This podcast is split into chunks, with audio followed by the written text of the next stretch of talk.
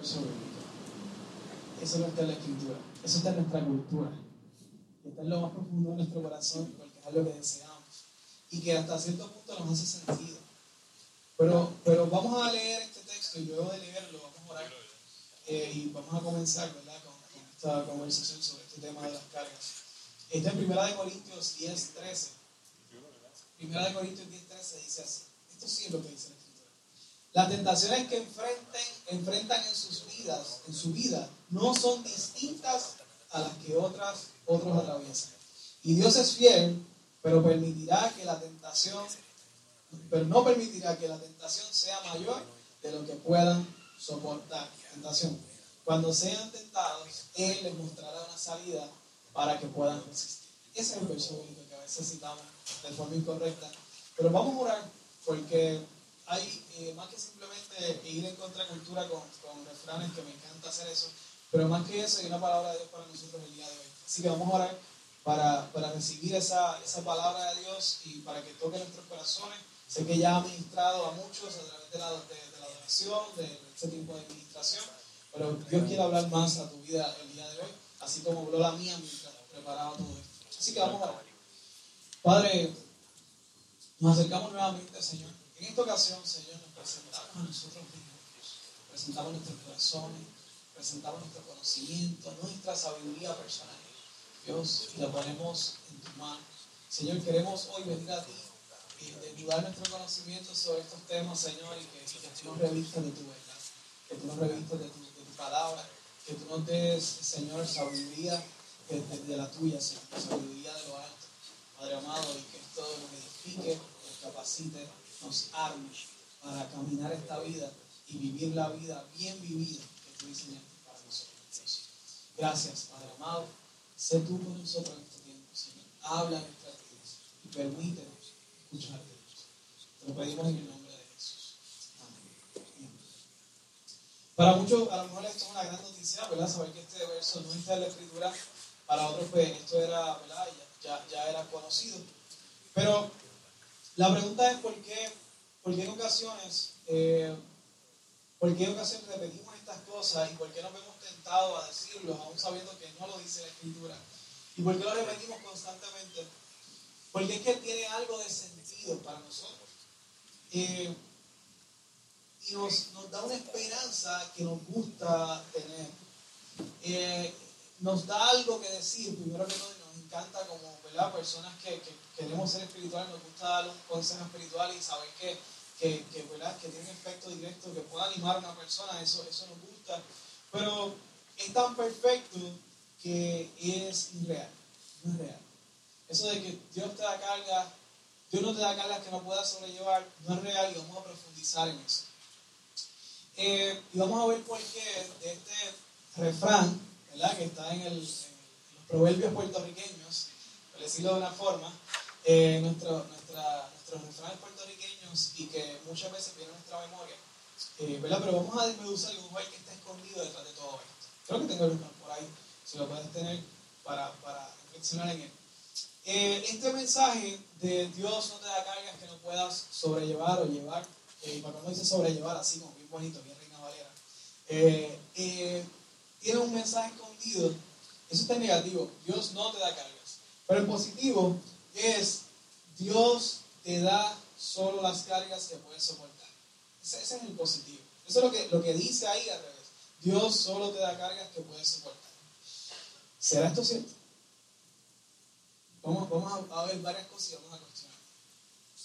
Pensar que Dios solo me da cargas que puedo soportar es, es como si Dios estudiara todas mis capacidades, todo lo alrededor, eh, viera, viviera cómo estoy, cómo me siento, eh, y luego de eso te da una carga. Tiene mucho sentido, ¿verdad? Pensaríamos rápido en la justicia de Dios. Eso sería justo, suena justo. Sería algo así como, como, voy a dar un ejemplo más adelante, pero de eso ser cierto, pregunto yo, todo lo que viene en nuestra vida lo pudiéramos manejar con éxito, ¿o no? Todo lo que pasaría en nuestros días seríamos exitosos manejando. porque Dios solamente me da lo que yo puedo manejar, no me da otra cosa. Y pregunto yo, ¿eso es cierto? ¿Somos exitosos en todo lo que viene a nuestra vida, en todas las decisiones, en todo lo que hacemos? Voy a dar un ejemplo. Es como si yo llegara, llegáramos de Costco y eh, no vemos nunca las bolsas, tenemos todas las cositas aparte. Y, y Emma quiere ayudarme, Valentina. Eh, y yo miro lo que hay, ¿verdad? En, el baúl y, las miro a ella y digo, que no, le, no les voy a dar, le voy a dar solamente lo que ellas pueden cargar, una bolsa o un papel de baño o, algo que, que, sea grande pero que es liviano y que ellas lo pueden ayudar y que realmente me pueden ayudar. Les voy a dar yo los tres paquetes, el paquete que hay con las tres docenas de huevos. No, ¿verdad? ¿Por qué? Porque no podrían con ellos y se derramarían los millones que hay ahí.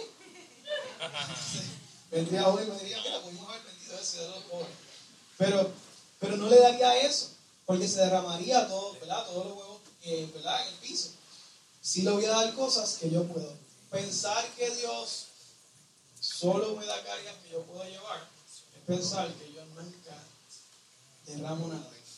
Pero yo en mi vida personal a veces siento que no solamente se me cae el paquete de huevos, sino que hay un motor supermercado al piso. Y que he tomado decisiones horribles, malísimas, que no solamente me he hecho daño yo, sino que le he hecho daño a otras personas. Y he sentido que no puedo, o que no pude, o no estuve a la altura de lo que requería esa carga. Y no solamente yo me sentí así, Pablo también se sintió así. Primera de Corintios 1.8 dice claramente, algo totalmente contrario a lo que es este. Primera de Corintios 1.8 dice, amados hermanos, pensamos que tienen que estar al tanto de las dificultades que hemos atravesado en la provincia de Asia. Fuimos oprimidos y agobiados más allá de nuestra capacidad de aguantar. Totalmente lo contrario. Y hasta pensamos que no saldríamos con vida. Pero no solamente Pablo se sintió así. Jesús se sintió así. Mateo 14, 34 dice, les dijo, mi alma está destrozada de tanta tristeza hasta el punto de la muerte. Quédense aquí y velen conmigo. Jesús. Estos versos me demuestran que ocasiones sí tengo cargas que no se me es posible y que no percibo que puedo aguantarlas. ¿Y saben qué? Eso está bien. Y qué bueno que ocurre. Qué bueno que ocurre. Vamos a verlo más adelante. Primero, antes de ver por qué es bueno que esto ocurra, vamos a ver por qué no me conviene pensar que puedo con todo. ¿Por qué no me conviene pensar que puedo con todo? Y aquí viene el primer punto. Pensar que puedo con todo lo que venga es centrar mi confianza en quién? En mí. Si yo puedo con todo, entonces yo no necesito nada más que yo. No necesito a nadie más. No necesito amigos para desahogarme porque no tengo que desahogarme. Yo puedo con todo. No necesito familiares para desahogarme porque yo puedo con todo. No necesito consejos de nadie. Y entonces, si yo puedo con todo, eh, solo necesito tatuarme o escribirme en algún lugar algo que me recuerde que yo puedo con todo. Y con eso sería suficiente para yo poder con todo. Porque lo que podría pasar es que se me olvide que puedo con todo. Y necesito que algo me lo recuerde que puedo con todo. Y entonces ahí podría con todo. Y pregunto yo, si puedo con todo, ¿para qué entonces que servía a Dios en el asunto de la vida? Pues para qué, es que para qué funciona esto del cristianismo, la religión. ¿Para, ¿Para qué es que funciona esto? Si yo puedo con todo. Porque si yo puedo con todo, significa que tampoco peco. Porque yo puedo con todo. ¿Y esto es cierto? Esto no es cierto. Esto no es verdad. La realidad es que muchos de nosotros, cuando llegamos precisamente a Cristo, llegamos a una etapa de nuestras vidas que definitivamente no podíamos. Llegamos quebrantados, eh, llegamos, clamamos, y, y es bueno. Él nos ayuda. Él es bueno, Él vino en nuestro, en nuestra, nuestro rescate. Y muchos de nosotros recibimos la ayuda de Dios y luego seguimos caminando, pedimos las gracias, Señor, gracias. Eh, te veo próximamente en mi próxima metida de pata que no pueda con esto. Eh, nos vemos. Eh, y como buen padre, en la próxima esquina, por tus malas decisiones te metías en problemas o malas decisiones de otros, por tus pecados, los pecados de otros, tenías problemas y como buen padre volvías a tu rescate. Y la próxima esquina del camino de la vida, eh, sumado por tus malas decisiones, allá aparece Dios nuevamente a ayudarte con tu problema que te metiste, a enviarte consejeros, personas, provisión económica, lo que fuese. Y así vivimos de esquina en esquina, de problema en problema. Dios me ayuda aquí, seguir para adelante, Dios ayúdame acá. Vivimos tirando luces de vengar a Dios constantemente para que nos ayude en los momentos que estamos totalmente perdidos en nuestra vida. Y cada oración de rescate, a mí lo que me encanta de Dios y celebro su fidelidad, porque cada oración de rescate, Dios la contesta. Pero pregunta que para mí es la más importante en esta mañana. ¿Crees tú que esta es la voluntad de Dios? Ir de esquina en esquina, de problema en problema, tirando oraciones de rescate en oraciones de rescate. De ser así, ¿cuál es la diferencia de Dios en mi vida y la goma de respuesta en el carro? ¿Cuál es la diferencia? Ambas no quiero usarlas porque vivo como si no existieran. Usted hoy se levantó y chequeó la goma de respuesta. Ay, goma de respuesta, ¿cómo está? Qué bueno que esté llena. No, en ocasiones cuando va a chequear está vacía. Eso sí molesta. Eh, pero tú vives como si no existiera la de respuesta hasta que la necesidad está la de respuesta. Y qué bueno que está porque funciona. Así mismo con Dios. En muchas ocasiones usando a Dios como si fuera una goma de respuesta. Y esa y así que Dios quiso, ¿verdad? Lo que pronuncia Juan 10.10, 10, que Dios vino a darnos vida y vida en abundancia. ¿Usted cree que esa es la voluntad de Dios? ¿Usted cree que ese es el tipo de vida en abundancia que Dios quiere para cada uno de nosotros? Mi opinión es no. Entonces, ¿cómo vamos a vivir una vida en abundancia? Si seguimos filosofías donde el centro de esa filosofía me gusta porque soy yo, el Todopoderoso. Eso es lo que dice. Dios te da la que tú puedes soportar. Todo lo que Dios te envía, tú vas a poder. Tú puedes con todo. Tú eres el Todopoderoso. En esencia, eso es lo que dice. Tú eres Todopoderoso. Tú puedes con todo lo que Y Eso es cierto. Pero viviendo en filosofía así, pues entonces, ¿para qué necesitamos a Dios? Nunca vamos a vivir nuestra vida de abundancia en constante dependencia de Dios cuando pensamos que podemos con todo. Y, solamente usamos a Dios como de respuesta, pero mientras tanto, sigo por ahí como si Dios no existiera ni me preocupo por él.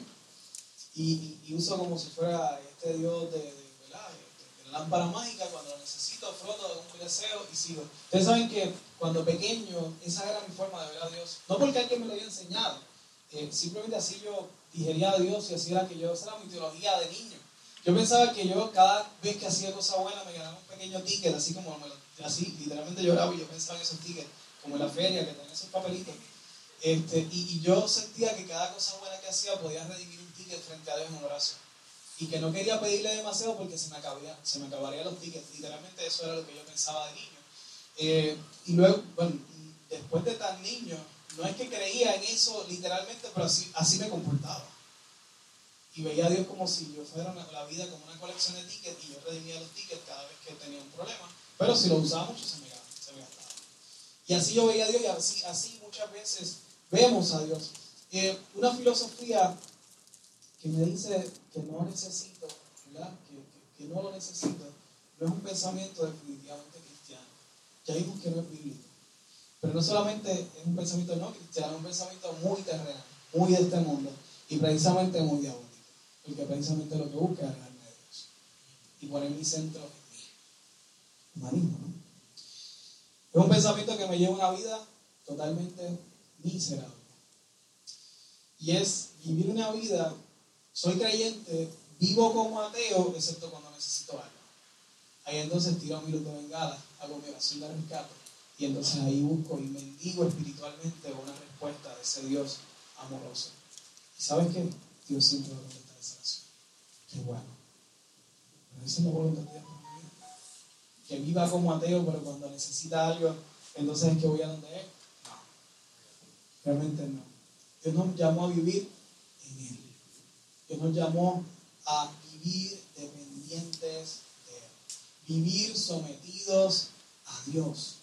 Que, que Él sea el Señor de mi vida, que Él sea la guía de tu vida. Consultarle hasta el último respiro de mi vida.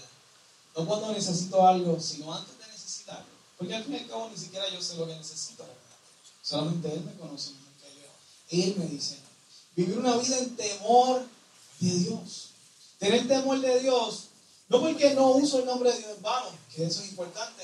No porque no me río de algún meme que, se burla de la religión, no. No porque respeto todo lo que es religioso, no. No solamente eso es temer a Dios, es obedecerle.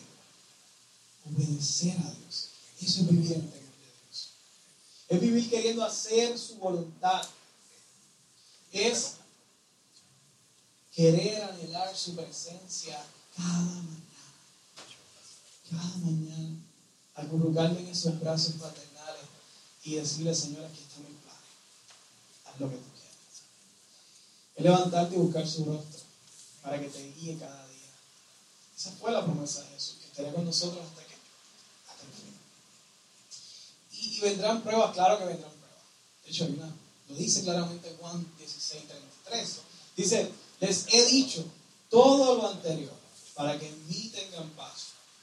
Aquí en el mundo tendrán muchas pruebas y tristezas, pero anímense porque yo he vencido al mundo. Y ahí está Dios. Me encanta este Salmo 121, 1, 2, 1, 2, 1, 1, 2. Este salmo dice, alzaré mis ojos a dónde? A los montes. ¿De dónde vendrá mi socorro? Mi socorro viene que hizo los cielos, que hizo la tierra. Mi socorro viene del que. Y a él yo levanto. ¿Y por qué dice levanto mis ojos a los montes y no dice levanto mis ojos a los cielos? Ah, bueno, porque este salmo lo repetían todos los peregrinos que iban a Jerusalén. ¿Y dónde estaba Jerusalén? Un monte. Y allí estaba la presencia de Dios. Y allí ellos iban a buscar. Y si usted cree que hacer, ¿verdad? Yo le envío un, un podcast esta serie en el, en, el, en el Ministerio de Niños sobre la locura de la mañana y lo y preparar a las nenas y esto y lo otro, y todo lo poco espiritual que son esos procesos, eh, a veces bien carnales. Eh, eh, es, si usted creía que eso es una locura todos los domingos levantarse, imagínense prepararse para hacer tres días de viaje. Quiero que sepa que la anatomía de un adolescente no era menos, menos hambrienta. Tres días, cuatro días, cinco días de viaje para ir a donde Dios. Y esa gente iba. Y cuando llegaban, cantaban este salmo, ¿de dónde vendrá mi socorro? Mi socorro viene de los montes, de allá, a donde vamos, donde nos preparamos como familia para ir a la presencia de Dios, porque yo necesito visitar a Dios en su templo. De eso salen los montes. Y definitivamente nosotros no tenemos que hacer un viaje de días. Tenemos que tomar nuestras rodillas eso toma unos segundos y llegar a su presencia. O sentarte o pararte o caminar. Como quiera que tú hagas, te voy a escuchar igual. Lo que sí es que inclines tu corazón. Ese sí tiene que estar inclinado. Ese sí tiene que estar arrodillado frente, al, al, al, Todopoderoso. De hecho, por eso es una buena práctica arrodillarte y enviarle un mensaje al corazón. Eh, pero igual Dios te escucha, siempre y cuando esté ese corazón inclinado. Eh, no necesitamos viajar tres días, cuatro días, una semana, solamente inclinarnos ante Dios y decirle, Dios, aquí está tu siervo, tu siervo. Señor, aquí están mis planes, y guíame, te necesito. Y, eso es suficiente para, que Dios guíe nuestra vida y que vivamos dependientes de Él constantemente. Eh, entonces, ¿qué le digo a una persona que sufre? ¿Qué le digo a una persona que antes yo le podía decir, no te preocupes, Dios no te da cargas que tú, que tú no puedas llevar? ¿Qué le voy a decir? Pues decirle esto de que tú vas a poder con todo, eh, no solamente le estás mintiendo, eh, le estarías tirando literalmente al vacío de la desesperanza. Porque tú podrías estar convencido y quieres convencerlo, tú puedes con todo, pero la misma persona dentro de sí sabe, tú no sabes lo que estás diciendo. Yo de verdad no puedo con esto.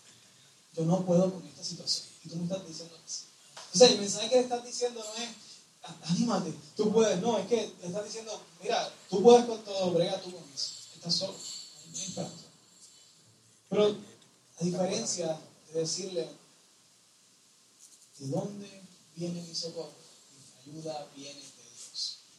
Tú decirle, aunque sientas que no puedas con todo, como Pablo, como Jesús y otros más que podemos seguir citando en la Biblia, tu ayuda y tu rescate siempre vendrán de Dios y no tardarán. Llegarán oportunamente, ni antes ni después en su tiempo. Y, y eso sí es un mensaje, eso sí es, es realidad. Ahí sí le estamos hablando de verdad, ahí sí le estamos dando una esperanza real, ahí sí le estamos dando una roca sólida en la cual puede construir una solución. Ahí sí le estamos regalando un puerto seguro donde puede acamparse mientras pasa la tormenta. Ahí puede, ahí puede estar. Eh, y le damos un refugio en medio de las... ¿Podemos evitar las tormentas en nuestras vidas? No. Pero podemos encontrar un refugio en Dios mientras. Y cuando pase la tormenta, por haberme refugiado en Dios, puedo darme cuenta que la solución estaba frente a mí a dos pies de distancia. Pero por tanto lluvia, yo no la veía. Así es Dios. Dios es nuestro refugio en medio de tormentas. Y ese es el refugio que le regalamos. Es un refugio real. Porque nosotros, en mí ha funcionado. Y sé que aquí hay una gran nube de testigos que puede decirme amén a eso. Dios es nuestro refugio y ese es el refugio que nosotros regalamos. Tener una perspectiva eterna de lo que son los problemas y lo que es la vida ayuda bastante. Segunda de Corintios 4, 17 dice, pues nuestras dificultades actuales son tan pequeñas y no durarán mucho tiempo, y aquí usted dice, sí, porque tú no sabes lo que va a pasar. Sin embargo, nos produce, mira lo que produce, una gloria que durará para siempre y que es de mucho más peso que las dificultades. Cuando Pablo dice que las dificultades de nosotros son pequeñas, no es que Pablo esté intentando menospreciar su situación. No es que Dios diga, deja de quejarte. No, no. La Biblia es paso para la queja y bastante queja. Eh, quien lo está escribiendo, cogió latigazo, lo apedrearon. Se vaya a hacer segunda de Corintios y vea todo su resumen de cuánto sufrió ese hombre. Y quien lo está diciendo sufrió mucho más de lo que nosotros hemos sufrido probablemente. Pero es lo que intenta, Dios lo que intenta decirnos es establecer la premisa que nuestras dificultades son nada cuando las vemos desde su perspectiva, desde la perspectiva del que puede, desde la perspectiva de Dios, desde la perspectiva del eterno.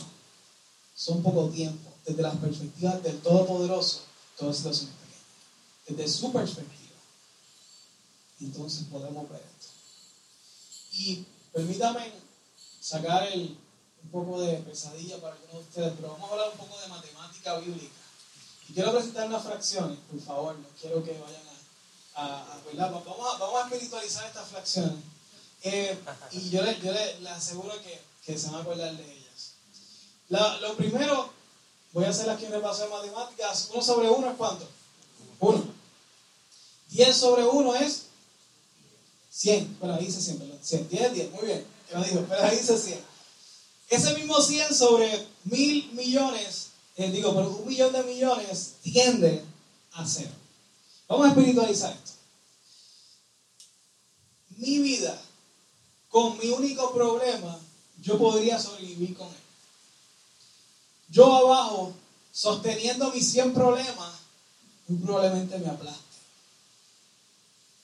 Se queden los problemas viviendo. Pero esos mismos problemas sobre aquel que es infinito, se tiende a nada. Cuando yo pongo mis problemas sobre aquel que puede, se vuelve nada. Cuando yo pongo mis problemas y mis situaciones sobre aquel eterno, el que creó los cielos y la tierra, el que vive para siempre, el que hizo todo lo posible para sanar mi vida, el que llega pronto a mi rescate, mis problemas se convierten en pequeños y cortos problemas. Pero es sí problemas están sobre quién? Sobre Dios. Eso es lo que quiere decir esa matemática que para algunos le dio pesadilla. Perdónenme. Pero era la, mejor ilustración que podía hacer para, para esto. Porque fue lo que vino a mi mente. Y, me encanta ver que mi vida sobre mí eh, no es lo mismo que mi vida sobre. Y yo quisiera siempre tener a Dios en ese lugar. tener todas mis cargas sobre él. De hecho, es un verso bíblico literalmente. Eh, leímos 1 Corintios 1.8. Vamos a leerlo nuevamente. Amados hermanos, pensamos que tienen que estar al tanto de las dificultades que hemos atravesado en la provincia de Asia. Fuimos oprimidos y obligados hasta más allá de nuestras capacidades. Vimos que ese, ese versículo es totalmente contrario al refrán que estábamos hablando. De capacidad de aguantar y hasta pensamos que íbamos a morir. Pero lo relevante del versículo 8 es que después del versículo 8 viene 9. Y esto es lo que dice el 9. De hecho, esperábamos morir, pero como resultado dejamos de confiar en quién? En mí. Y aprendimos a confiar solo en Dios, quien resucita a los muertos. Nuevamente establece un dato de poder. Él puede. Aprendimos en los procesos de que no aguantaba yo la carga de mi vida, aprendí a confiar solamente en Él. Aprendí que mi 100 sobre mí me aplasta, pero mi 100 sobre Él es nada. Aprendí de tirar todas mis cargas a Él. Eso es lo que nos enseña Pablo. Y me encanta porque dice que aprendimos. Significa que Pablo no lo sabía. Significa que no importa quién seas, hacer el teólogo más importante de, los escritores de la Biblia, que es Pablo, que él también aprendió a confiar en Dios por causa de sus pruebas. El resultado de vivir en Dios me deja de confiar en mí mismo y me lleva a depender de Dios. Porque créanme, no es una buena idea pensar que puedes con todo. Sí es una buena idea depender de Dios en todo. Entonces, ¿por qué nos vemos tentados a decirle a la gente que puede algo? Cuando sabemos que probablemente sea mentira. ¿Por qué? Porque aún después de aquí usted puede que se coja usted mismo diciendo, no hay, diciendo el refrán. Y se completamente de la predicación, se lo aseguro. Le voy a decir tres puntos. Primero, porque de, nuestro, de nuestras buenas intenciones no nos gusta ver a la gente sufrir. No nos gusta. Si algo cometemos esto, ¿verdad? Estos no detalles exactos, bíblicos, es el momento donde la gente está pasando padecimientos bien fuertes. Eh, segundo, porque queremos decir algo rápido, tipo microondas, que pueda, que pueda ayudar a hacer sentir mejor a las personas y animarlos. Y eso, eso está bien. Y decirle a la persona, no, espera en Dios. Y la persona ahí sufriendo. Uno siente como que, Yo quiero decirle algo que lo anime. Por esas razones, puede que usted vuelva a repetir esto. Pero le voy a decir la tercera razón, es la más importante. Y de hecho, a mí no me queda mucho más eh, después de esto. Porque no podemos inspirar algo que no conocemos. No puedes decirle a una persona que confía en Dios cuando yo mismo lo hago. No puedo decirle que busque a Dios no puedo ofrecer a Dios como primera respuesta cuando en mi vida eso no es la primera respuesta. No puedo prestar una herramienta que yo mismo no tengo en mi caja de herramientas. No puedo inspirar una fe que yo mismo ya. Esa es por la razón que muchas veces nos vemos tentados a recurrir a filosofías humanas con muy buenas intenciones. Yo no estoy jugando la intención de nadie, son buenas intenciones, no tienen buenos resultados. Porque pone la, confianza y la dependencia en nosotros como creados, no en el Creador como Todopoderoso. Al no tener esto en nuestra vida, de las primeras opciones que recurrimos son a estas estrategias, promesas falsas, apachos emocionales, que puede que haga sentir bien a uno que pero, pero que realmente en la realidad no resuelve el problema de base, el problema profundo. Hoy Dios nos llama a que aprendamos a confiar solamente en Él. Por eso tendremos claro que vamos a pasar por pruebas. Claro que sí. Tendremos que pasar por lo necesario que tengamos que pasar para aprender que vivir sin no es una buena idea. Para aprender que tenemos que depender en Dios y poder decir, qué bueno que no puedo. Qué bueno que no puedo. ¿Por qué? Porque tengo un Dios que sí puede. Tengo un Padre que sí puede. Tengo un Padre al alcance de una oración que sí puede. Tengo un Padre que me ha regalado una familia con la cual también puedo compartir mis cargas. Tengo un Padre que me ha regalado una familia biológica, amigos, hasta de se convierten en familia y personas en las cuales uno confía.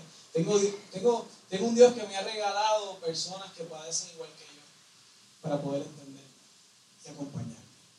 Qué bueno que no puedo. Porque pensar que puedo es pensar que puedo estar con la propia soledad. Y eso es un gran es un gran Dios no nos diseñó para soledad. Dios nos diseñó para comunidad. Y qué bueno por nuestra comunidad. Y qué bueno por las relaciones y las amistades que tenemos. Pero si hay algo con lo que no podemos, es con nuestros propios pecados. Dios murió en una cruz para hacer la reconciliación que nosotros mismos no podíamos hacer. Jesús murió en una cruz para pagar por los pecados tuyos y los míos y darnos la salvación que solamente Él podía darnos. Porque a veces vivimos como si pudiéramos salvarnos a nosotros mismos. Pero si con algo que no puedo es, con el pecado. Y podré alguna tentación que otra, como decía el verso, el poder coger la puerta de salida en algunas que otras, pues la mayoría, en. Y por si acaso, ya hay un montón en tu pasado no has escogido la puerta de salida. Por lo tanto, eso también cae en tu cuenta de pecado. Pero qué bueno que no puedo con el pecado. Y qué bueno que Dios lo sabía, porque murió su hijo. Qué bueno que murió. Qué bueno que resucitó. Y, y estas navidades eh, celebramos el nombre de Jesús Emanuel, Dios con nosotros. Pero, pero ese no es el fin de nuestra relación con Dios. Porque Jesús no murió, no vino a la tierra solamente para estar con nosotros. Jesús murió y resucitó y dijo, yo les voy a enviar algo mejor. ¿Sabes qué fue lo mejor? No fue Dios con nosotros, fue Dios en nosotros.